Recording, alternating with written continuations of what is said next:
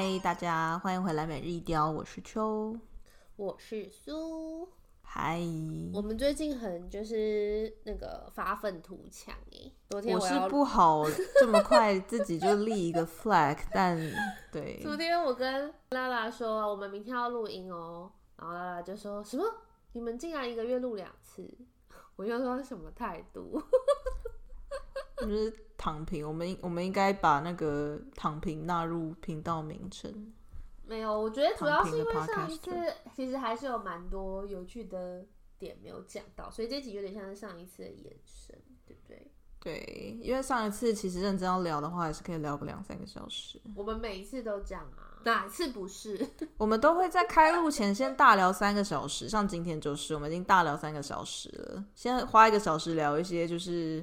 彩妆啊，生活的事情，然后开始讨论题目，讨论个两个小时，这样真的很随性哎。如果这是一个正式的会议，我就会发怒。但是因为就是聊天，所以没关系。就是 效率太低了，就是 ENFP 啊。哎、欸，可是我并不是哎，你就是被带偏呐、啊，被 ENFP 带。哎、欸，你是 INFJ 对吗？他是哎 SJ 吗？还是 FJ？我有点忘记了。我记得你有两个跟我一样。FJ，那应该是 FJ，所以，受不了水性。嗯，但我觉得你应该也还算蛮弹性的吧？你 J 跟 P 有很特别偏哪一个吗？嗯，我好像也不是没有测出过 P，但是好像还是比较偏 J，没有错。哦对，所以我觉得可能也有就是职场人格跟私下人格，因为我觉得你还蛮随和的，我觉得这也蛮有趣。如果大家想要知道我们在聊什么，可以回去听 M 那个那叫什么 MBTI 那一集。可是 J 的人会想要控制别人吗？因为我可能是在私领域很 J，可是我不会要求大家都要很 J 啊，就这可能是跟个性有关。要说在我自己可以掌控的范围，比方说我我工作的时候，或是我自己的生活环境，我可以掌握的地方，我是 J，可是我不会要求别人也要 J。可是我不知道 J 是不是就表示说他会希望大家都一起 J。我觉得看他的个性吧，像如果这种如果很 J 的人做 PM，他可能就会想要控制大家，就说你们每一天都给我上来填这个进度表，然后大家就不爽。P 的人就会很不爽。对，P 就想说，那我自己有自己的节奏啊，干嘛管我？可以把我。那你觉得，那你觉得你对 MBTI 有认同吗？你对你测出来的这个，啊、你你真的有这个认同是不是？我就觉得我自己很 ENFP，我就觉得我就是 ENFP，你就是是不是？你就是我就是。但我觉得，我觉得跟你讲的，我觉得 ENF 都没有什么都没有什么争议，但是 P 跟 J，我记得我也是。介于两者，但是也是偏 P 一点点。但是我觉得那也是因为我的职场人格不太一样。嗯，就我在生活上就真的是一个 P 到不行的人，我就可以东西各种乱丢，各种一言不合就躺下，就很随性。然后，但是但是在工作上，我好像也是一个有点微微控制狂的人。嗯，对，我我觉得这也还蛮合理的，就是你在你所处的不同环境下，你的确会因为自己的角色不同。然后会有不同的人格，或是不同的认同之类的。嗯、工作上我无法接受太过随性的人，我会生气。而且我很没有办法接受就是不回讯息的人。哦，这我也会蛮，我会蛮焦虑的。对，我也是。我觉得说，为什么别人传讯息给我的时候，我都我都秒回，然后我我问别人问题的时候，我都要等那么久，我觉得很不爽。没错。对，可是我觉得这是不是就是远距工作的？需要调试的对地方，就你没有办法立刻得到答案，你也不知道他在干嘛，他可能正在忙，但我也会觉得或是正在划船之类的，就 是正在划船，正在划船也太好笑，正在 逛街，正在做一些别的事情啊。对，因为我们在开聊之，我们在不会开聊。把既然把录 podcast 直接讲成开聊。我们在开录之前，就是有在大聊一些世代认同的话题，然后就有讲到说，好像不同不同世代的人的工作伦理也不太一样，就是可能像现在有很多国家都慢慢开始有这种远距工作嘛，那可能像就至少我我跟苏，就我们可能也不能代表我们整个世代，但至少我们两个都是属于，即便有这个弹性在，我们还是会就是好好的坐在那边上班。但可能年轻一点的时代，就是会有一些，就是当然也不是说全部的人都会那样，但可能就会比较容易有一些想法，就觉得说啊，那既然我有这个可以弹性调配时间的自由，那只要我可以把我的工作做好，那我其实也可以呃，比方说离开离开家，然后或是中间利用这时间去做一些别的事之类的，我们就在讨论这是不是一个世代差异，这样，就责任制到底可以到什么程度？对，或者说这份远距工作的信任到底可以被推到什么地方？没错，因为我记得这一位人士，这位人士跟我讲说，就是落实责任制到不行的人，就跟我讲说。他就说：“那我就不回来，把时间把事情做完就好了呀。为什么我上班要做，一定要坐在电脑前面？类似像这样子，嗯嗯，就我反正我可以做得完就好了。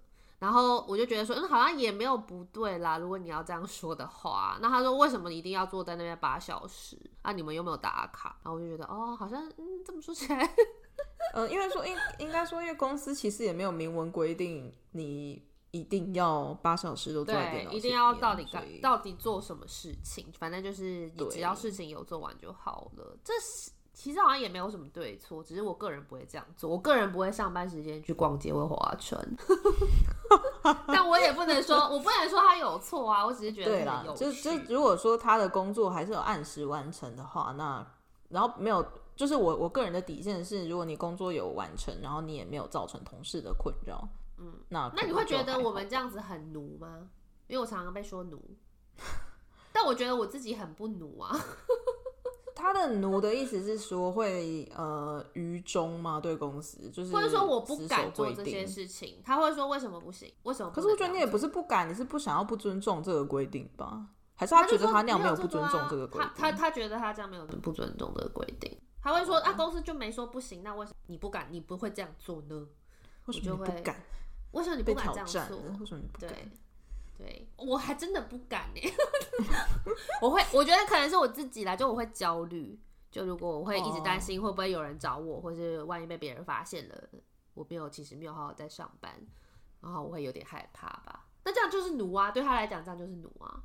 你为什么会自我？可是我觉得自我规训，自我规训。我们就是怕说会，呃，如果是我自己，我想象中的是怕为别人带来困扰。就比方说，别人问我一个问题，然后但我没有电脑不在身边，然后我没有办法立刻解决他的疑惑或是什么。对，可是他就会说为别人带来困扰。对，可是他就会说我没有义务要立刻回你。本来还可能对方也没有期待说没有那么要立刻回他。是是对，就是我有时间再回他。所以我觉得这就是一个有点像是个人主义跟集体主义的情境，就会我们受到的教育或是训练，就会觉得说，哦，我们不要造成别人的困扰，是一个集体性为主，有一个就是集体优先的想法。但他们的观念可能就会说，啊，我现在就是没空啊，我现在就是没有办法立刻回你，我，我忙着 划船，对，或别人没办法回你。我没办法回你，我有空就会回你，我最后一定会回你这样。就是、可是，可是千禧世代一刚出来的时候，应该说就是我们刚进入千禧世代刚进入职场的时候，也是被形容成是很个人主义。可是我们有这样吗？可是那时候应该说那时候也没有远距工作这件事啦，所以。那你觉得千禧世代的个人主义，或是被老一辈的人抨击的个人主义，是体现在什么地方？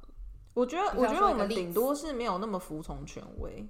你说会问为什么这样子？会问为什么，或是会想要得到一个解释之类的吧？或是会觉得说，嗯，这规定明明就不合理，为什么我要？就是会想要提出质疑，因为可能这是之前的呃时代比较不会做的。对，可是我觉得这也不算是个个人主义，就我也觉得没有那么服从权，我们没有那么服从权。对，像我的话，我可能假设我听到这个规矩规定，我觉得不合理，我就会问说为什么？嗯、但是如果你可以讲出一些我可能没有想到的，的对我没有想过的观点，我就还是会接受。或是公司可能有他们管理上的考量之类的。对，然后或者是如果我觉得真是不合理到一个极致，我也不会想要改变，我就会说好，那我自己走。这个就我觉得这个就比较是个性的问题。对，就看你有没有想要去改变这件事情。那当然，在工作的，如果是比方说呃政治上，那你可能当然可以选择你要投入政治，或者去你知道进入体制内去改变一些不合理的现状。但如果是工作的话，应该大部分人都觉得说我离开的成本是最低的，我也懒得去改变你们这个公司的文化，我就自己走最快，我去找。有可能可能有的人会稍微就是抗争一下吧，就会说争取一下。呃，对。对，然后但是如果不合理的话，如果真的还是会之类的，对，如果最后还是没有办法，那好像也只能自己走。如果你真的不能接受的话，没错，改变体质太难了，所以，所以在跟这位人士讨论的过程中，人士这位专业人士，这位划船专业人士的 Z 世代人士讨论的过程中，你有觉得这是一个世代的差异吗？还是觉得个性我觉得，我，我觉得蛮。呃，我觉得他给我一种我没有想过的视野，给我一些 insight。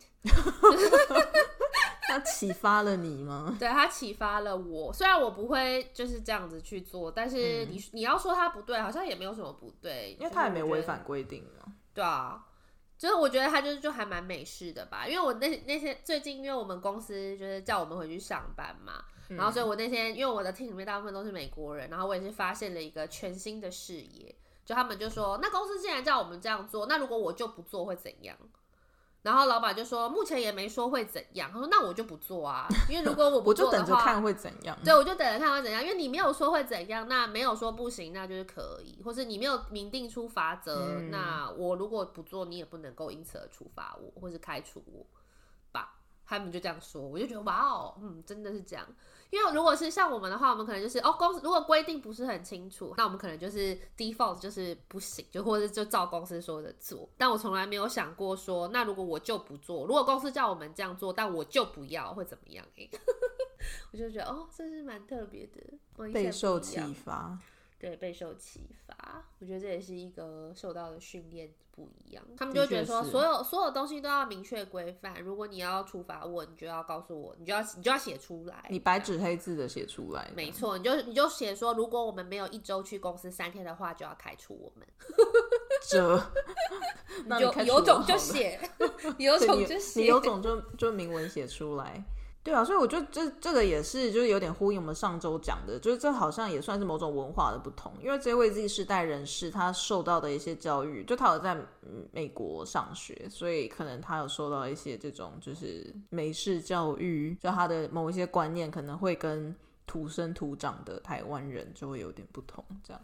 就是毕竟，但我觉得台湾是不是在东亚里面也算是比较自由的了？嗯、就比方说跟日韩中比起来，会不会就是也是稍微属于比较 freestyle 的？就至少在比方说，呃，要敬老尊贤这件事，我们当然是没有韩国那么严重嘛。就这种年龄上面的差别，带就你要很很尊敬年纪比你大的人，就这种，或者像性别上面，对，的确台台湾应该是比较自由，我觉得。嗯，就如果你单把东亚的这几个国家放进来讲的话，台湾应该算是比较随性吧。但还是在随性这方面，还是惨输欧美啊。惨输还是会被说奴。惨输欧美，我真的觉得那个西班牙人就是 chill 到不行，chill 到不行。对他说：“哎呀，不行哎，这样子不行。”想一想就说：“好啦，其实可以。”规定不是这样子哎，嗯，但没关系啦。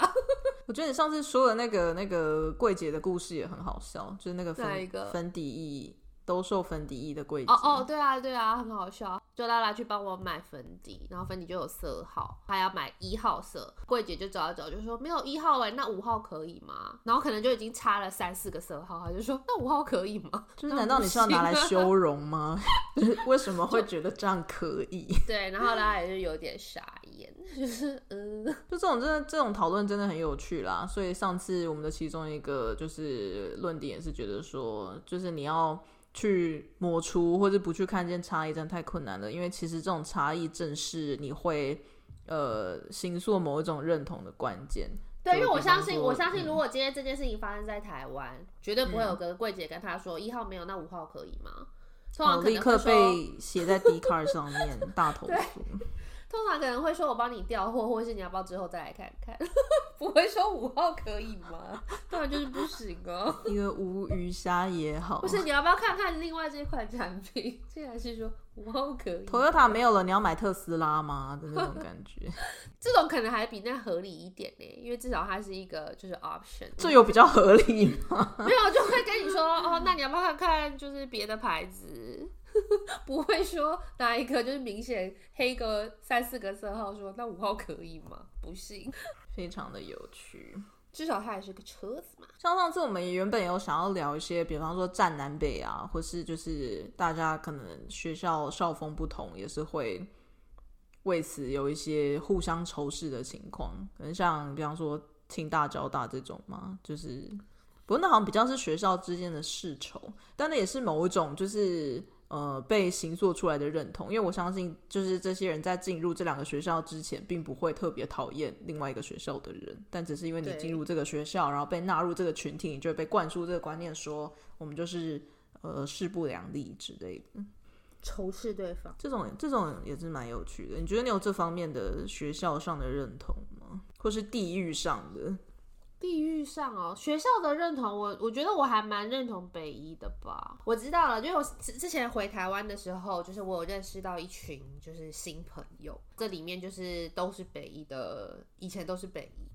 就会觉得非常的好沟通，就，就非常的好沟通，对，就可以非常自在的，就是讲一些就是学校以前的就那种 inside 的话题哦，对，inside joke 之类的，嗯，就会觉得好像不需要就特别解释。但是我如果在比方说大学的时候，我可能就不是就同学都是来自于各个学校，嗯，我就不会这么直接的，就是讲一些 inside joke 这样。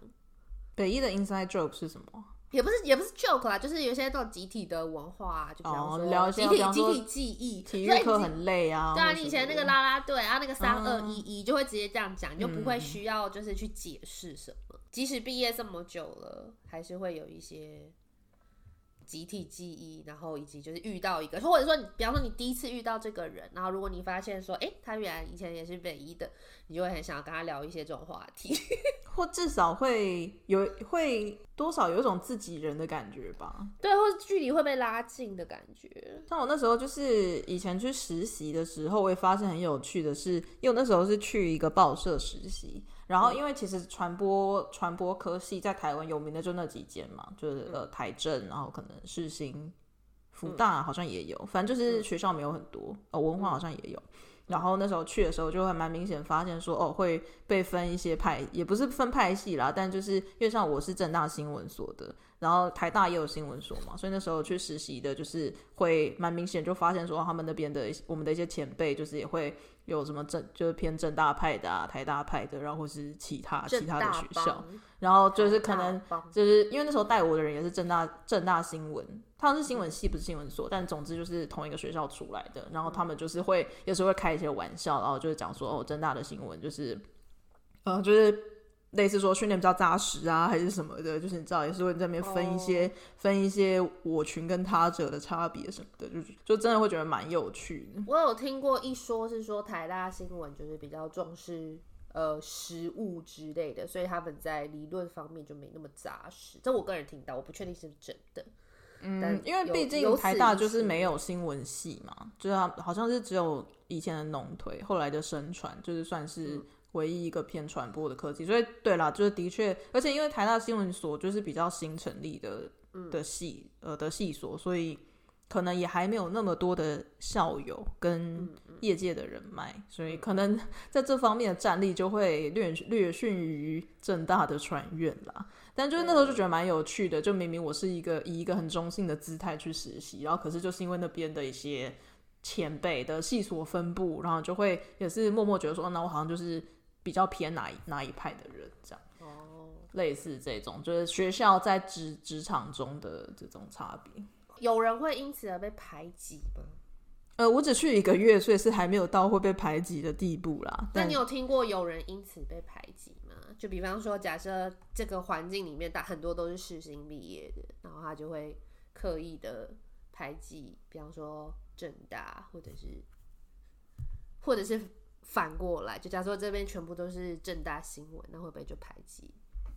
嗯，我觉得可能也不到会被排挤。可是哦，因为我后来就，我觉得我在那边实习完之后，我就没有继续在台湾的新闻界工作。所以以我自己亲身经历的话，就是只有那一个月，所以我也不确定说到底就是学校这件事情会对你造成多深远的影响。可是假设说今天真的会有一个地方是呃系所的那个组成非常单一。然后你如果不是那个系所的话，嗯、当然就会哦。那我举个我自己的例子好了，就是因为我来德国是因为老朱来念博班嘛。那在我们这边，嗯、呃，我所以我们在这边认识的德国朋友，大部分都是他们博班的同学，就是一些学化学的人。嗯，那他们当然也不会刻意要排挤我或什么的，但他们就是因为他们所有的人都是同一个 group 出来，然后呃学习差不多的东西，这都是学化学出身，然后在差不多的公司工作。嗯所以他们很自然而然的就会开始不断的聊他们的呃学校以前学校的事情啊，然后你认识的那个哪一个人怎样啊，然后公司的事情怎样的。那我这么一个就是 唯一的文组的人，我就会完全插不上话。所以我觉得有的时候不是你故意要去排挤谁，而是当大家都自然而然的在聊他们的就是一些呃，所以也就就是自己人的话题的时候，那我当然就。会有一点觉得被被隔绝在外，因为那就不是我有经历过的，对我就插不上嘴，因为那不是我经历过的生活嘛。所以有时候就是一种自然而然的隔离的感觉。对，那大家就是像那种那像我刚刚说，就是那个场合，就一群都是北医的，然后假设今天有一个不是北医的，或者有一个，对他就会非常的尴尬，就想说你们到底是在说什么，我也听不懂。这样有可能，对啊，就太难了。对啊，这就是很困难。就就我我觉得，如果是大家都来自四面八方，那就还好。可是如果真的很不幸，这个地方的的那个同质性很高，然后今天来了一个就是背景差很多的人的话，那他要融入这个群体，的确就会有一点点吃力。对，我觉得是哎、欸，嗯、因为像我现在在我的公司，就我的 team 里面，就是全部都是一群美国人，一群、嗯、一群美国白女这样。然后有时候他们聊的话题就是。嗯，就会有点难插上话。他们都聊什么？他们，他们就会聊，就是比方说那种 Netflix 的影集，然后但是他们看的影集跟我看的影集就不太一样。哦，那他们都看什么？哦，他们前阵子好像他们很认认真在看那个欲。是欲罢不能吗？反正就是那种，我我也有看，还蛮好笑的。然后还有一个那个什么交换交换伴侣的，是不是？哦，就类似，就像很多那种恋爱实境秀，对对，恋恋恋爱综艺，恋综恋综。然后我就会，哦，是哦，你就说那个安娜卡列尼娜怎样怎样，硬要聊一些其他的话题，对，聊一些怪的话题。哎，你有看过杜斯妥耶夫斯基写的《卡拉马朱夫兄弟们》吗？然后就沉默。他们就说：“哦，那个欲罢不能最新的那一集啊，那个怎样怎样，就是那你会觉得要融入别的文化是一件困难的事吗？”我觉得有一点呢。哦，像我的我的同事也很喜欢哦，一个美国人，好像他们很喜欢聊棒球。嗯，然后欧洲可能就是足球吧。是。那如果你哦对哦，美国还有一个真的非常难，我觉得棒球已经算还好了，美式足球真的超难的，而且真的只有美国人看。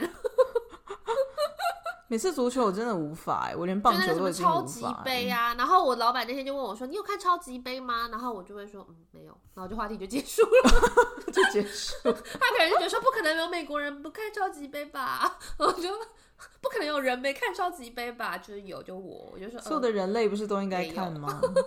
对，没有。然后他们很热衷于在酒吧喝酒，然后就是聊天、聊球赛、嗯、看球赛这样，我就会呃。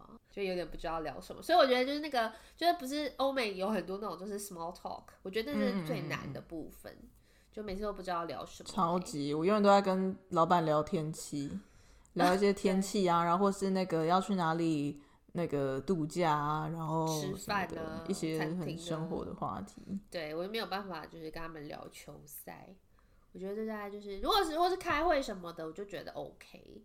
就是职场上都没有问题，但如果一旦要涉及社交，嗯，对，就会有一点就是尴尬，这样就不知道聊什么。不像就是跟我的台湾的朋友们，就都蛮多可以聊的。我觉得，就如果双方背景够接近的话，就是你真的是不需要特别去想话题，就最后一定就会讲到一些就是共同，就是一定可以找到一些有兴彼此有兴趣的话题。但我就觉得跟就是美国人就有点困难啊。但我后来觉得，尤其是美式足球，我真的没有办法。哦，美式足美式足球真的太困难了。美式足球、足球、棒球，我真的只能安静。但我之前在前公司，前公司的亚洲人比较多，然后那时候就有发现说，亚洲人，呃，就那时候，比方说我认识，呃，我想想看，韩国韩国人蛮多的，然后也有日本、印尼、越南。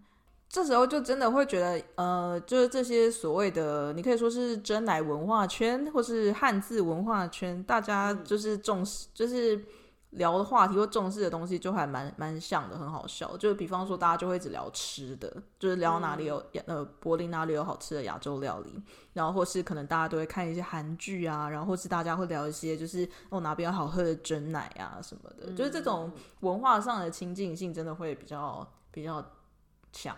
然后或是像是那个 Lunar New Year，就是过新年这件事情，就大家也就是会有比较多的。嗯，算是共同的话题吧，或是类似的生活形态，就比较接近，在那个比较就是上比较接近。没错，没错，就是你会自然而然的知道说，哦，可以聊一些什么话题，这样就比起跟欧美的同事来说的话，对，嗯、对没错，就跟日本人也稍微就是可以比比欧美人再可以再多聊一些。呃，对，而且我觉得跟日本人最有趣的是可以跟他们比谈。就是比方说，我如果不知道宫崎，我不知道宫崎骏的那个日文怎么讲的话，我就写，我就写在纸上，写这个汉字，写宫崎骏，然后对方就可以理解。我觉得这件事情就是超超级的可爱。对，没错，我们也会这样子，就他那个到底要怎么说？谈就直接，因为我不知道那个训读怎么念呢、啊，我就只会就是只会汉字化。所以就是这种文化上的亲近性，真的也会无形之中，对，就所以以前待在公司就也会。就是，当然不是说，呃，大家会自会只跟自己相同相近地区的人玩啦，但你就很明显会发现，说中午去吃饭，就这边会坐一群韩国人，那边坐一群西语西语系，就可能有呃西班牙人啊，然后可能有哥伦比亚人啊，然后有。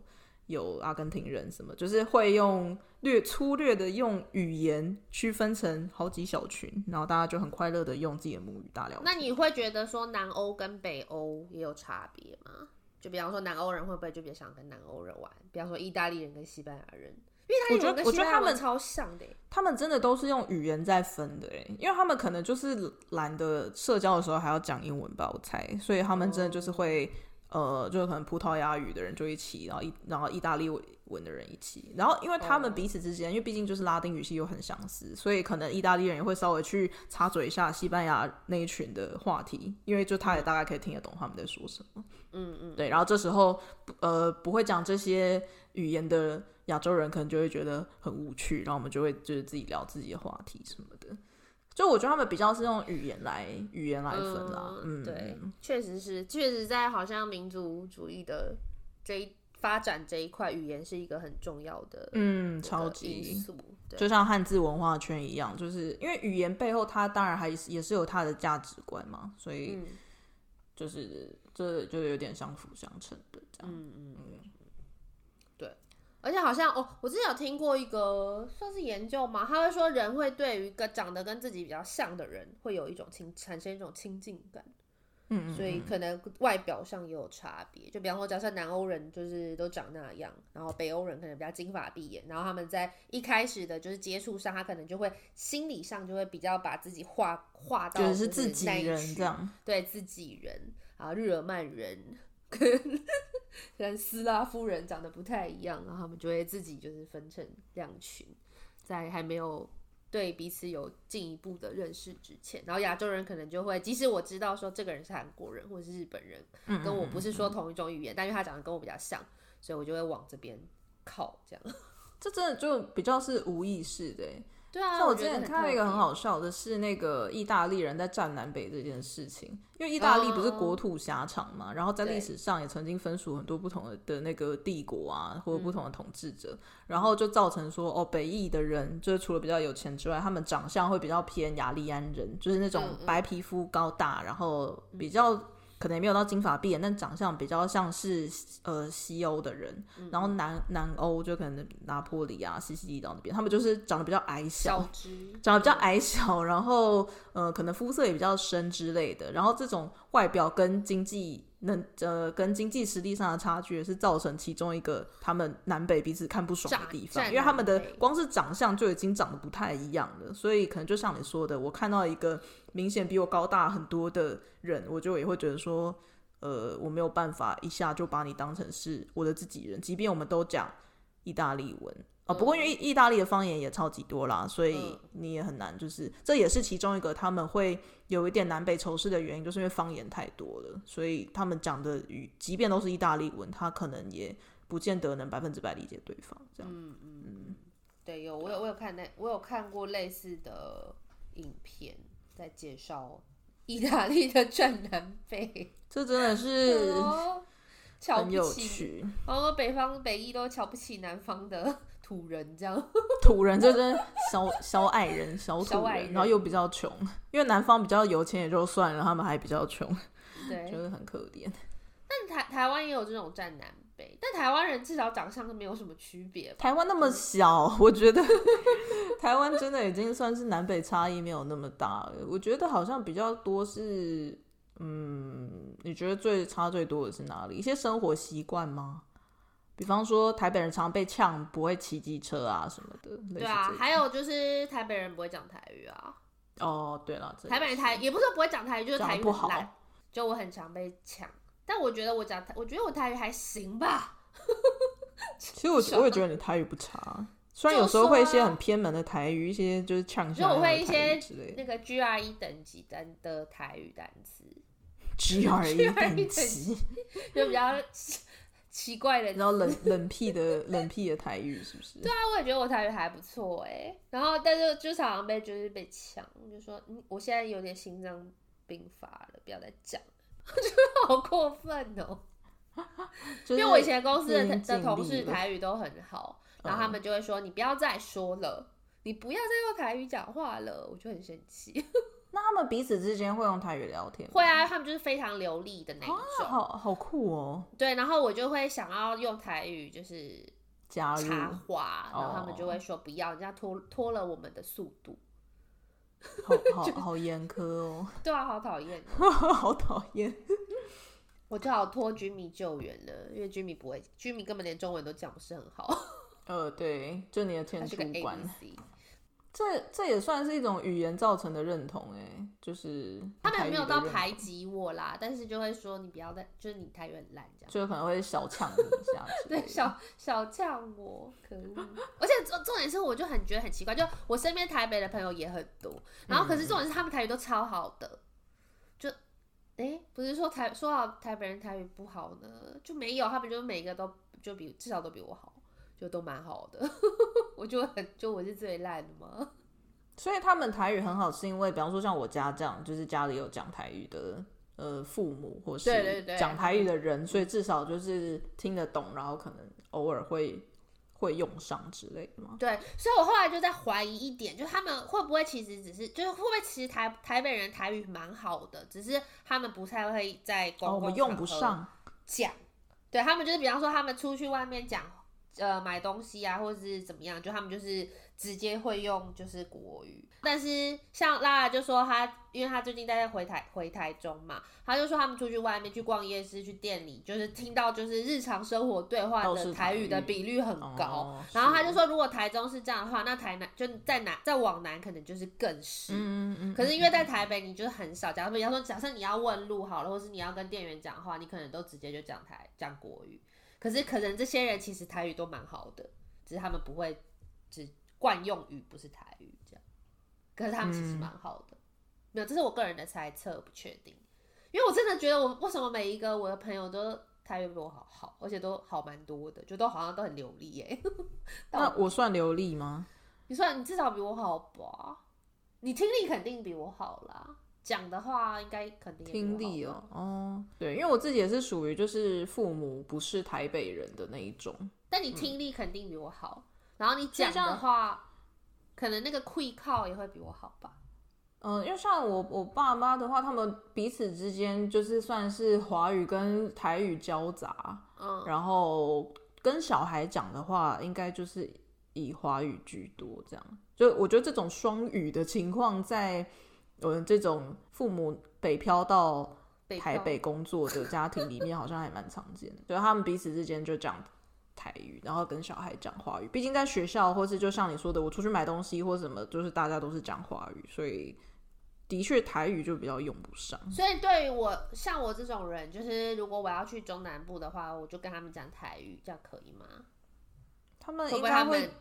就制止我说：“小姐，公公公公一买通，卖卖个公啊，可能哦，卖个公麦克公啊。”你可以试试看啊！你下次你下次可以田野调查一下。好烦哦、喔！真的大家都台语都比我好哎、欸，可是我就觉得我应该不算差的、啊，至少我在我们家里面可能就是最好的嘞。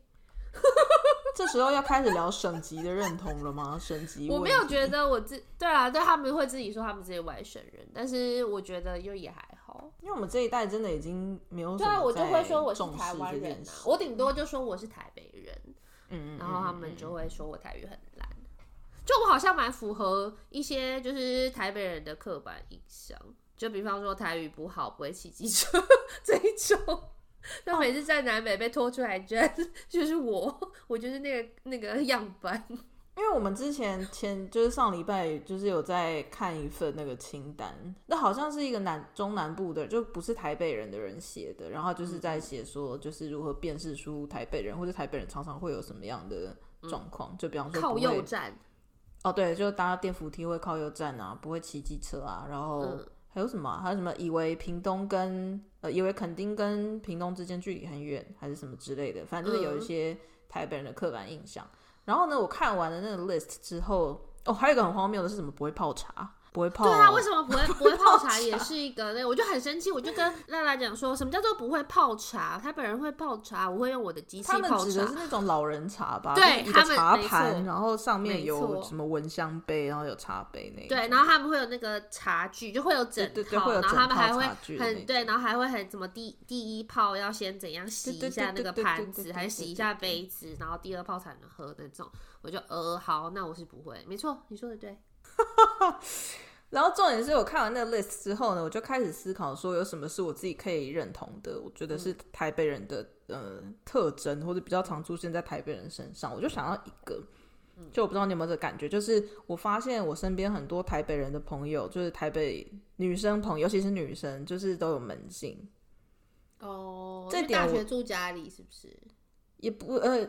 嗯，嗯、对我自己是到大学都还有门禁啦，但是应该大部分是在对，主要是学生时期，就你还跟父母一起住的时候会有门禁这件事，就包含我自己到现在都三十几岁了，然后我身边也有一些朋友也是，就是只要你还但凡你还住在家里，不管你今天就长到几岁，你就是会有门禁，就是父母就是会在，比方说十一点，呃，我爸以前很夸张，可能十点半就会打来，就是十点半十一点的时候就会开始夺命连环 call 说，就是。怎么还没有回来？什么时候要回来？然后如果你就是可能十二点还没到家，他们就会再继续不断的打电话，这样、嗯、就是发现很多台北女生，就是你如果是跟父母住的话，就是很常会有门禁。但是我目前是还没有听到中南部的人有这个门禁的管制。你是说即使他们是住在中南部的家里，也都不会有门禁吗？还是只是因为他们在台北念书，所以他们管不到？可是我也没有，就是我完全没有听过不是台北人的人在讲说有门禁这件事情。嗯，所以我就是，就当然我我没有去一一考察说，就我我身边不是台北人的朋友也偏少啦，但是我也没有认，嗯、就是我没有去考察过这件事情。但是我发现我有听到这个讨论的，通常就是就是台北人会遇到这样。哦，我、嗯、因为我可能我本来以为可能是说，因为他们住在家里，所以爸妈就是会比较容易。掌控他们的行踪。可是，如果假设今天我是，比方说我去住，假设我考到中山大学好了，那我势必得要去住校。那这样的话，爸妈可能就管不到就，就就算了。然后对，那比方说高中的时候呢？高中的时候，大部分的人都还是住在家里吗？哦，你是说中南部的人的女生们，就是高中的时候就已经没有门禁了？呃，我不知道他们有没有门禁。Oh. 我的意思说，我听到的都是台北女生有门禁，oh. 对，所以我就也是蛮好奇说，所以说是就台台北比较常会有门禁，还是说就是就是中南部的，就是大家可能生活的习惯跟我们不太一样，就即便你很晚回家，也不太会被、oh. 被夺命连环 call，或是被问说怎么还没有回来，然后你一定几点前要到家之类的。哦，oh. 但拉拉他哥有有被他爸妈撵过。所以我觉得这可能是跟父母比较有关，因为他是他他哥也是，就是上五专之后，就是常常就是很晚才回家，然后他爸妈就会生气哦。Oh. 但他爸妈没有一个就是明确的时间说你一定要几点以前回家，但是可能也是超过一个时间之后就会不爽，然后可能也会打电话，那他哥也不会接电话，然后就等着明天吵架吧，这样。我自己有一个，这样算不算门禁？呃嗯。我觉得我我不确定，因为我真的比较少听到男生被问说为什么很晚还没有回家这件事情，嗯、或者即便有的话，门槛也比女生宽松许多。对。然后我自己的其中一个理论是，会不会是因为我们这一代经历过那个白小燕事件，就是被，哦、或是那时候不是有很多，就是还有什么彭婉如命案什么的，就是一些晚归的女性，嗯、然后被。对，就是遭受到一些，就有一些社会事件是跟晚归的女性有关的，然后导致说我们的父母可能那时候刚好小孩还很小，或是、嗯、对，然后在这情况下就会对 PTSD，然后就会更担心晚归的女儿这件事情，即便女儿已经二三十岁，已经成年了，他们还是会就是下意识的想要去管控他们的行踪这件事情。所以，如果是建立在这前提的上前提上的话，的确可能台北人会比较。呃，印象比较深刻吧，因为那时候这是这件事情应该是发生在北部，没错。哦，这我就不我不确定啦。欢迎就是不是台北人的大家分享，你们有门禁吗？这件事情是真的只发生在台北吗？还是其实就是其他县市的女生或是不是女生，你们也会有门禁？我也还蛮好奇、嗯。我觉得台湾的站南北比较像是台北 and 其他，就台北台北人就很容易被就是成为剑吧，像每次台中跟就是那个台中跟高雄台南那边占的就是一塌糊涂，只要台北人加入之后，就会立刻就是全部、哦、他们就会攻击台北。那桃园跟新竹呢？我觉得他们没有很常被抓出来编呢。因为台北人每次都会被说就很无知啊，不会骑机车啊什么的。那他那他们也会攻击台北人吗？桃园跟新竹的人，他们就真的很与世无争。哦，他们就是自己与世。新竹我觉得进。就是跟就可能因为竹科吧，所以新竹也会最近有是，但他们就不是加入台北的那个，他不是加入北部，也不是加入台北，就新竹感觉有点自成一格。他们是瑞士是不是？对对，竹科感觉就是那个天龙国。天哦，对，因为他们某种程度上以所得来说，的确比台北还要天龙啊。那天我就跟大家讲说，关于台中的那个那个笑话，就是这个啊庆记嘛，嗯。然后 就拉那天就给我看了一家就是台中的那个模型枪店，我就是真的、嗯、哇哦，真的很逼真的那一种。然后就说你看这就是台中魔法师的魔杖，从小从小训练起自嘲对。然后我就说哦，那如果就是台北台湾爆发南北战争的话，台中人要站哪一边？拉拉就想了很久，那答案是什么？他就说没有，他就就就他就他就没有答案，他就觉得他们就他就不是任何一边，就他觉得中部就是中部，就是不属于台，不属于北，也不属于南，就是我们就是独立的这样子。就说如果真的台湾爆发南北战争的话，应该就是台中选择加入哪一边，哪一边就赢了吧？关键少数，全台湾武力最强的县市。可是他在台北生活了很长一段时间，他没有因此发展出他的第二认同吗？没有，我真的觉得台中人对于原乡的认同超强，根深蒂固，是不是？就他们真的非常的就是 proud of 台中，哎，真的。所以他不会有像你上次分享的那种摇摆的摇摆的选择性认同，就是有的时候觉得自己是台中人，有的时候觉得自己是南投人，这样。台中人不会有这种状况。呃，没有诶，我觉得台中，我至少我遇到的台中人都非常的自豪自己是台中。我大台中就是棒。对，没错，我就觉得很有趣。你是说其他的县市都不没有这种骄傲的认同吗？我有遇过一个人，然后他是非常的。想要成为台北人，可是他不是。是如何个想要成为？他会假装自己不是，就是那个哦，那个人是宜兰人啦，然后他就会非常。如果如果有人就是猜他是台北人，他就会非常开心。然后如果有人就是猜他非不不见得一定要是宜兰哦，就比方说他猜他说哦，那可能是台南人吧，然后他就很不高兴。或者是如果他说他是宜兰人，然后大家就说哦，对啊，我也觉得哦，你还你感觉还蛮宜兰的，类似像这样，他就很生气，好像他到生气的地步哦。对，他会不高兴，这是我听过比较极端的，就比人家讲的是对的，就是或者比方说人家是不，甚至不用说你很宜兰，因为这样好像可能有点刻板印象，就可能他就猜对也不对，他只是猜对，就比方说哦，我猜你是宜兰人，他就不爽，就嗯、呃，可是那不是事实吗？这个哦，好，有点有一点难想象。他就是非常的想要假装自己是台北人，但他其实就不是台北人。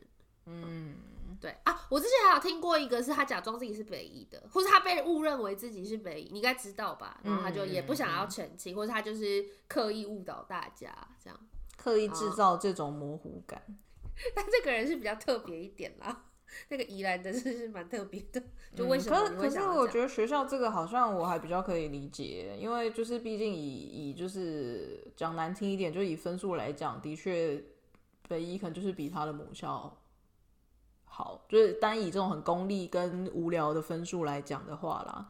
可是像台北跟宜兰，就是我觉得县市就地域认同这种，就是本来就没有什么好坏之分啊。对啊，我也不懂为什么会这样呢？就是比方说，今天如果有人像那个那个那个谁，嗯，范玮琪，就他不是也是长期以来大家以为他是哈佛的，然后他其实也不是，然后他也没有去。哎、欸，可是他还会自己教，还会教人家怎么念书，哎，我就觉得，呃，就是对，我的意思是说，你你就是呃，营造这种。营造营造这种暧昧跟误解，说你是一间比较好的学校出身的这件事情，就是是呃，也不能说屡见不鲜，但就是可以可以想象。可是想要否认自己的出身，然后说哦，我其实不是那个地，他也没有说他不是那个地方的人啦，只是他会不高兴。对啊，这个我觉得有一点、嗯、有一点歪极端。但是我我遇过的台中人都觉得台中很棒，台中是最棒的。那他们最骄傲的地方是什么？他们就说台中天气很好啊。可是台中的店真的都很豪华，这点我真的很承，真的我。可能就是地地比较大吗？对，因为台北的那个地就是很小嘛，就然后就是呃不是很小，就是比地比较贵，所以店都就是比较小，东西就是比较放的比较密集这样。可是台中就是这样，整个很大，很豪华这样。嗯，我去台中的时候，对，逛街的时候有深刻的感受到这一点。我其实也还蛮喜欢台中的啦。就至少台中算是我比较常去的外县市，就是台中的人也都还算还蛮 nice 的，中部，嗯，但他们就会说我们没有要加入任何一边，这是拉拉个人观点啦，他是中中立中立县市。我觉得还有一种很很有趣的是，比方说中立人，他就不喜欢人家说他是桃园人，他就会特别想要强调说我们是中立人，我们跟桃园人不一样，哦、我们更棒之类的哦。拉拉会区分自己是市区人，他说我是旧市区人，哦嗯、然后他会说哦，还有就是嗯，就跟海线不一样。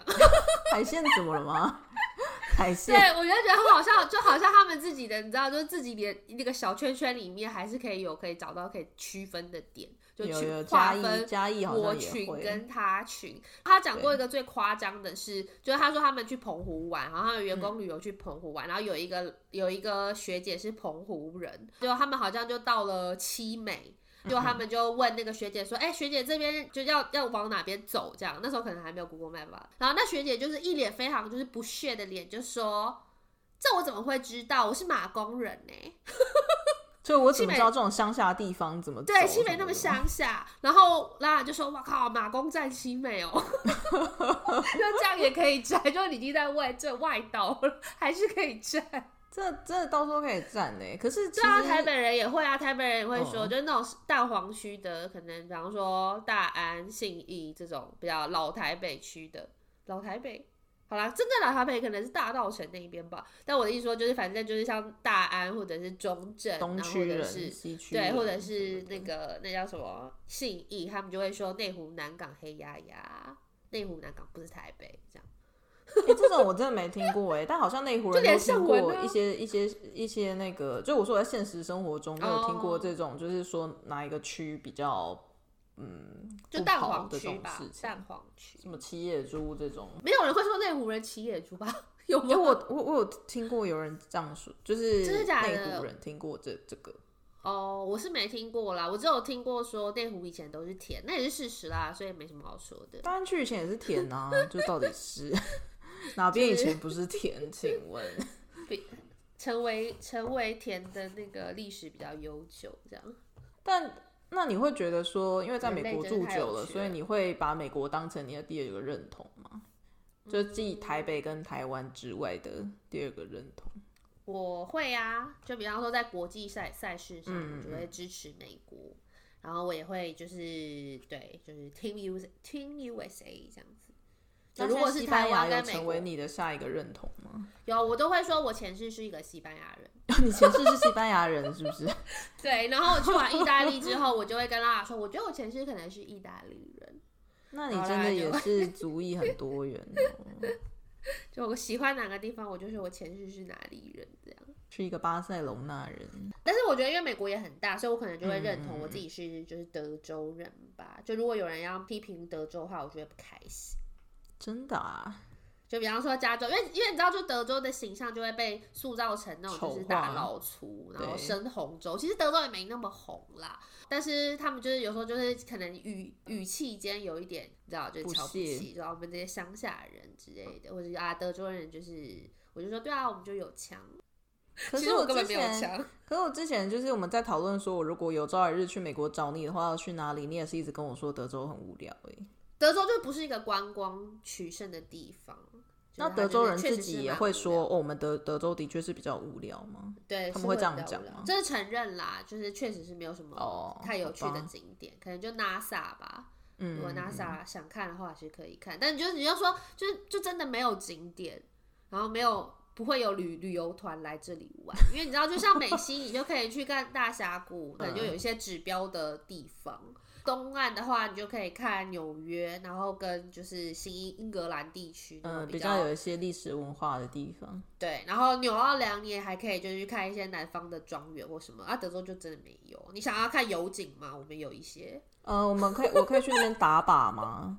可以，可以，这个可以，这是德州德州 style，德州 style 好，OK，可以。但我会就是会觉得，就我会比较就是认同德州人。认同我自己是一个德州人，就是毕竟住久了，真的有一些生活方式或什么的，就是像我们上一集其实有聊到一段是在讲那个帮助别人这件事，就我们那时候好像是讲到说台北人很常被说很冷漠嘛，那我就说哦，我不不否认这件事情，因为我觉得我也不是就是会太主动去接近别人的人，就是像有一些人可能你去外面旅游或什么的，然后如果遇到同乡可能会很热络的聊天或什么，但我就不是这一种。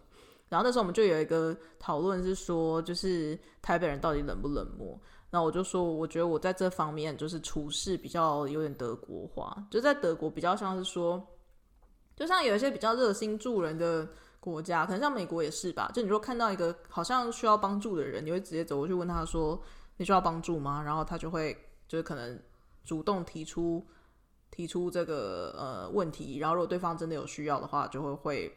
伸出援手什么的，但德国的做法比较像是，就当然你也可能会去问，主动问人家说需不需要帮忙，可是大部分的时候他是不会先预设说对方是需要帮助的。就比方说在台湾，大家会看到老年人上车，我们就会自动就觉得说我要站起来让座什么的。可是，在德国就比较像是说，你即便看到一个人就是呃年纪很大，然后他上车，你也不会主动预设说他好像需要坐位置。就当然，你如果是一个很热心的人，你也可以去问他说你：“你你要做吗？”他们的做法是他不会先预设说这个人需要帮助，因为有可能他其实不需要。那你如果 offer 这个帮助，他会反而觉得被冒犯。那那个人可能就觉得说你现在是不相信我有主动做这件事，我有自己做完成这件事情的能力吗？就比方说，你说看到一个女生提了很重的行李，她有可能她真的是可以提得动，那你只是因为觉得她好像需要帮助，你去。问他，或是你就直接想要去帮忙他，这件事情有可能会冒犯对方，所以我现在做法就是我不会去主动问别人，或是主动提出，呃，就我不会主动伸出援手，但如果有人来问我的话，我还是会去就是帮忙他，这样。就可是如果德国人这种做法也会被一些国家的人可能就会觉得这样很冷漠什么的，嗯，但这就是某一种民情不同。那你觉得是只有德国这样，还是整个欧洲都这样？呃，没有整个欧洲都这样吧，就是欧洲毕竟很大，因为我也觉得南欧的人好像比较热情一点。嗯，就是、不确定有没有可能没有到就是主动说，但我不知道，可能因为我之前在欧洲被骗，所以我现在觉得就是主动跟我搭话的人，我都会有点害怕。嗯、呃，我遇到过一个很酷的事，我就是第一次来欧洲的时候，那时候是去北欧嘛，然后我那时候好像是到那个。搭飞机从台湾到哥本哈根，嗯、然后在一个，因为你知道欧洲很多地方是没有那个电扶梯，或是甚至没有电梯，就是要提着很重的行李上楼梯。然后我有遇过一个很酷的是，有一个有一个女生，她就看我好像很吃力，她就主动帮我提我的行李，然后我行李超级重，就可能是二十五公斤之类的，然后她就可以这样提着我的行李，然后。走上楼梯，就是我在欧，我我就是这方面被帮助的经验，大部分都是男性会来帮我提，然后但是在北欧是我是、嗯、呃被一个女生这样帮忙，然后那一瞬间我就觉得这这一切真的好北欧哦，就是你知道女生也是很有力量，然后他们也是可以就是帮你提很重的行李什么的哦，这我觉得还蛮酷的。我被帮助的都是日本人呢、欸，日本人会主动帮助我提行李，因为他看到我在晕机，我在狂吐，然后他就帮我拿行李。刚好都是日本人，是不是？对对对，我好像没有遇过日本人。还有就是我在狂吐的时候，就是也有别的日本人，就是会递纸啊或什么给我，好温柔哦。对，然后那美国人就很讨厌，美国人就跟空服员说：“哎、欸，他是不是生病？他是不是有什么传染病啊？” 这个这个好、哦，然后那个空服员就很无语，就说他就只是就是晕机。美国人就说：“是哦，可是他吐很久哎。”这样我就就我很努力在吐，也没办法反驳他。那个日本人就是伸出援手，这样 太温柔了。对啊，就民族性这种事情，就是你当然不能说就是一概而论、以偏概全。可是，在很多地方，你还是会觉得，嗯，的确是有这样的差别存在的。对，美国也是，我觉得美国至少在嗯德州吧，就我遇到的人，就也还算是会主动帮忙的那一种，热心。他们就会，对对对，就说，哎，你需要帮忙吗？还有最最好笑的就是那个、啊，他们会随便给人家钱。随便给人家钱故事吗？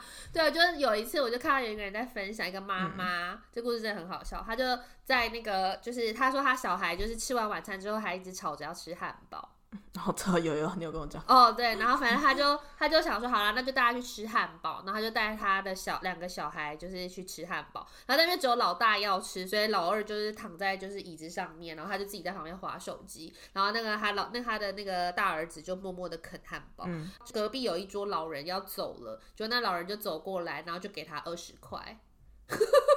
然后意思就是说，就是你也买给你的那个另一个儿子一个汉堡吧？对，对，就说你就买一点东西给，就是你的小孩这样。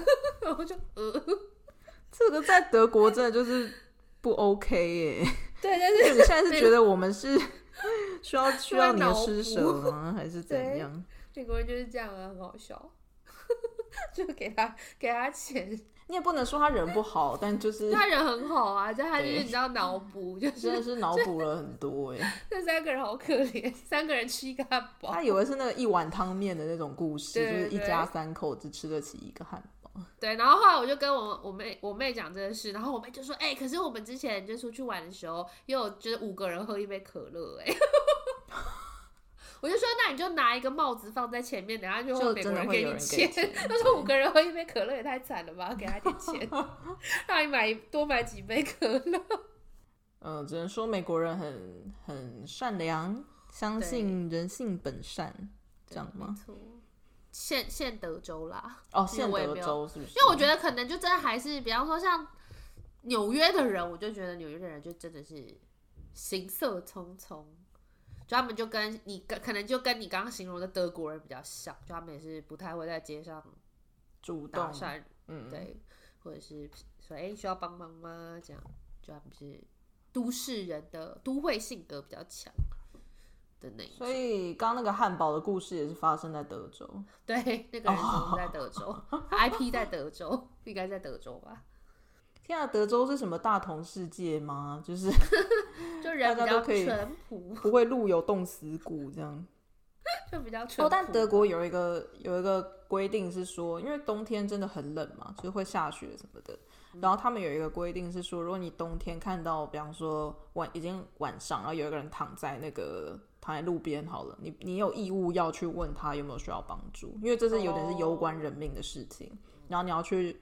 问他说，你需要帮助吗？那如果对方说不用，那你可能就可以离开。可是如果他就是对，反正就是要确保说不会有人因为就是被冷漠的人无视而冻死在路边。Oh. 所以如果你有看到有人就是天气很冷倒在路边，或是躺在等公车的地方，你要去问他说所以如果你不作为，会有刑事责任，是不是？可能会被罚款之类的吧。但是老实说，我也不不知道有什么样的情况下你会被抓到说，说哦，你应该要去问他需不需要帮助，但你没有，然后因此被检举或什么的。我觉得这种案例应该也很少，只是他们会想要确保说，嗯，不会有人就真的冻死在路边这样。嗯，对，就是我觉得蛮有趣的一个规定，就是他不是说呃劝导大家应该要这样做，而是他有一个具体的。规定，就不然你可能会被罚款什么的。嗯，那你觉得就是归属感这件事情，因为我们前面讲到认同感，嗯，那你觉得归属感，你有对什么地方就是有特别的归属感吗？你是说一个地区吗？还是一个团体？不一定，就是团体，就是你个人而言，你有什么认同上认同身份认同？我觉得我们应该就是比方说学校啊，或者是。嗯，美国啊，哦，通常是通常是归属感。哦，可是我觉得认同跟归属感好像对我来说是还蛮一致的吗？嗯，因为通常你就是要有归属感，你才会认同那个地方嘛？难道会有个情况是我有这个认同，但我没有归属感吗？我觉得在美国我没有特别有归属感，就我会觉得有这个认同。对，我会认同很多美国的，比方说他们可能他们的想法，或者是。他们对于就是民主跟自由的追求跟执着，嗯，但你说归属感，就我就好像又没有真的觉得说哦，我就是一个美国人，嗯，或者是在文化上文化上的美国人，好像就没有办法就是有这种归属感。哦，我懂你的意思。我还是会比较对台湾有归属感，但是。认同，我就我觉得这已经有点像是就认同归属，就又在认同的再上一个层次。对我来说，嗯，就认同，我可以说哦，就是我蛮认同他们，然后就是认同他们的文化，然后认同他们的一些就是想法，认同他们的理念。可是归属的话，我觉得感觉又是更就是情感上的认同，比较理理智理性的感觉。那但归属的话，我会觉得那是一种就是家的感觉，或者是。我不知道，就是我觉得这有点对我来说有点微妙的差异。这个好像蛮主观的啦，但我其实所以你会觉得认同已经算是带有某种情感的成分，只是可能没有归属感那么强。我觉得比较像是这样。像比方说，我说技术上来说，我确实是事实层面来说，我确实是一个美国人。嗯，嗯。可是如果有人问我说：“哎、欸，所以你是哪里人？”我不会说我是美国人。可是这样子的话，那你觉得你对美国的认同是什么？我觉得他就是我的哦。你说你没有身份认同，但可能有价值的认同之类的。对，我觉得是身份认同，可能就也会吧。就是比方说，对我呃不对，我应该没有没有美国的那种国族认同。第二就是他是第二顺位。就比方说，假设是台湾跟美国，就比方说有人问我说你是从从哪里来的，或者你是哪里人？不要你从哪里来好了，就是你是哪里人，我就会说我是台湾人，但我不会说我是美国人。即使我已经是一个美国人了，嗯，对，但这不会是我的第一个选项，就是这种感觉，还是有一个哦，就是对，对，或者是我不会，我不会把它当成是我的家乡，你懂我的感觉吗？哦，那比较像是原、原乡认同的感觉，嗯，有可能吧，就是嗯、就我不会觉得说，呃，我回美国就是要有回家的感觉，就不会。哦，我看到一个蛮有趣的是，就是算是认同的定义，自我认同的定义。然后他是讲说，一个人的身份被定义为一个人自我建构的整体。然后呢，你在当下自我诠释的方式，会表达一个人如何像过去那样自我诠释，跟一个人如何渴望未来自我的模样之间的连续性，就有一点像是说，呃，就有一个历史感吧。就是我在这边，嗯。不知道应该要怎么样去讲这种感觉，就是有点像是说，我可以想象，我作为一个美国人，我我理解过去美国就是他，我嗯，我在这个地方有过去也有未来的那一种感觉，然后我也可以想象，我作为一个美国人，我如何往前进的那种感觉，嗯，是吗？就有一个时间性存在，嗯。觉得我不知道，我觉得就是我不会觉得，就如果你让我自己形容的话，我不会觉得我是美国人。嗯、但是我确实认同很多就是美国的，比方说假设假假设我们在考虑到，比方说外交政策好了，那比方说美国就跟欧洲不同调，对吧？就有一些事情上可能就是不是同调，就是欧洲有欧洲的立场。那我在我在探讨这些外交政策的话，我就会很美国本位，我就会说，那我们那我们的美国的利益是什么？这样子。那我可以说，你对美国有某种程度的文化认同，但没有民族认同吗？嗯，我觉得可以这样说，因为文化认同也有很多不同的面向嘛。比方说，像宗教也有可能是一种文化认同，然后像你可能是认同一些对于民主价，就是民主啊、自由相关的价值的这个认同。然后，可是对于这个国家、这个民族来说是没有认同。对，而且像我觉得在外交政策上面，就是最特别是对你认同的地方。对，比方说我会认同美国的就是外交政策，然后以及就是如果美国今天要做某件事情，我会我会先考虑到说，哎，这件事情对美国的整体的影响是什么，或是对美国美国的利益是不是有先保障到美国人的利益，我就会这样子想。就是我就会这样子出发。那在这这这种时候，因为其实像就很多啊，就美国美国的外交政策跟欧盟的外交政策是不一样，或是跟德国的外交政策不一样。那我就不会，就是但我就没有办法用一个客观，就完全是第三者的角度来看。我一定会把我自己带入到美国的角色，我就会说，那美国这样子要求自己的盟友，我觉得是很合理的事情。就会我会我会这样说，就我自己的想法会是比较美国本位的，就是就美国人的思考。当然，如果是涉及到台湾跟美国、台美之间的关系的话，那是另外一回，那又会是另外一回事。但我的意思说，比方说，我就不会是完全一个以台湾人的角度，一个就是第三国的国民的角度来看，就是美国以及其他国的关系。我会用美国的角度来看美国与其他国的关系。嗯，在不涉及台湾的状况底下。这个真的是蛮有趣的，因为我相信，即便他今天是一个美国人，好了，就我真的是土生土长的美国人，我有这边的文化认同，也有民族认同，可是我也不见得会完全，就我觉得这边的认同就有点不同，因为像我们刚刚讲的那种，就是 identity，然后跟你是否认可，或者是或者是同意。某一些政策或什么，这我觉得这是两回事。可是就是这边我就会觉得，所以说你可以呃，比方说很美国本位的去思考，或是你可以嗯同意，或是觉得美国可能在某一些呃政治或外交上面的取向是你也觉得是好的方向，这个算是某一种认同吗？嗯，算吧，政治认同。就是嗯，算吧，就是我会觉得说，哎，那美国就是做这件事情，然后他们背后的理由是为了要保障，就是比方说美国人的利益或者什么之类的，我就会觉得说，嗯，这很合理啊。就如果他们是比方说跟别国有假假设说伤害到别国的利益，好了，嗯、就是这是比较极端的状况。就比方说我美国，我今我今天就是要我今天就是要这样干，我就会觉得说，嗯，那如果是考量到美美国人优先，就美国的政府考虑到美就美国人。优先，那这没有什么问题，嗯，就我就会觉得说，嗯，这很合理，这样，对，我就会先以美国的利益作为思考，嗯，在不涉及台湾的情况下，对，所以你觉得这算是一种认同吗？你的某种 identity，就你你对于这这个群体里面的认同感，这样，对，我觉得是，就会优先考虑美国人的。利益这样，就可能这种时候，你就会觉得你算是站在一个美国人的角度，嗯，对，没错，嗯，已经改变了我。但是这件这件事情，在我来到美国之前是不会发生的。嗯，就来到美国，或者说，比方说在，在在就是各种议题上，就会比较亲美啊，嗯嗯，比较倾向相信美国这样子。嗯，我觉得这个也是。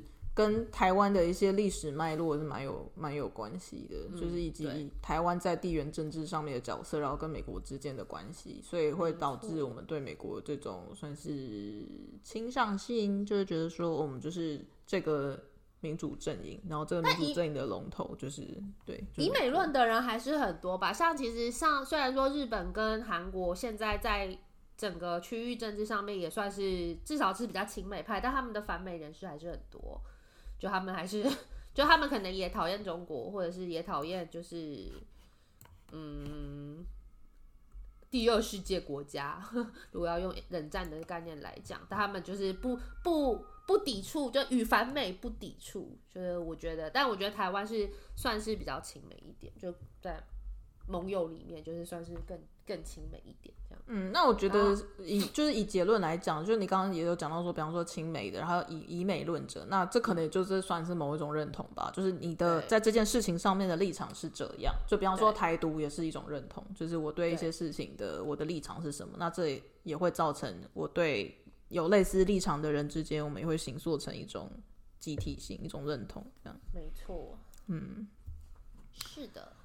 是，真是相当的有趣呢。就是处处即认同，就不管是在一些议题上面的认同，或是在身份政治上，或是在民族上，就是会有各种不同的小小框架、小的小的泡泡，对，小的泡泡，对，一些小 bubble。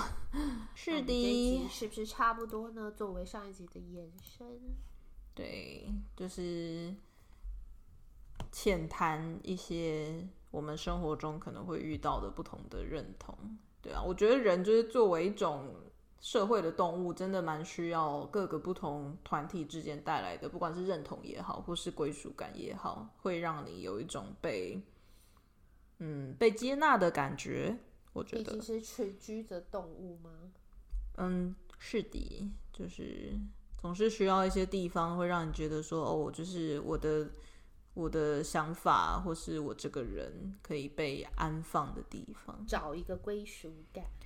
上次回台湾不是就是很离开台湾很多年，嗯，然后又、嗯、就又至少疫情可能就快三年没回去嘛，嗯，所以我就觉得哦，我还是还蛮能够迅速融入的，嗯嗯，就融入的速度就很快，就一开始可能会有点不习惯，说哦，好像人跟人之间都那个距离都很近，但是就是融入的速度很快。这可能就是我们的 DNA 吧，有一个。我们就是在这里长大的，所以没错。好的，那我们要跟大家说再见了吗？好的，有想听什么话题，欢迎就是私讯我们的 IG 或者私讯我们本人，私讯我们本人，这样我们可能就会因为有源源不绝的题目而认真的录音。是不是大家都比较喜欢私讯我们本人？我都是被私讯，请大家不要害羞。好的。好的那我们就下次见喽。拜拜。拜拜。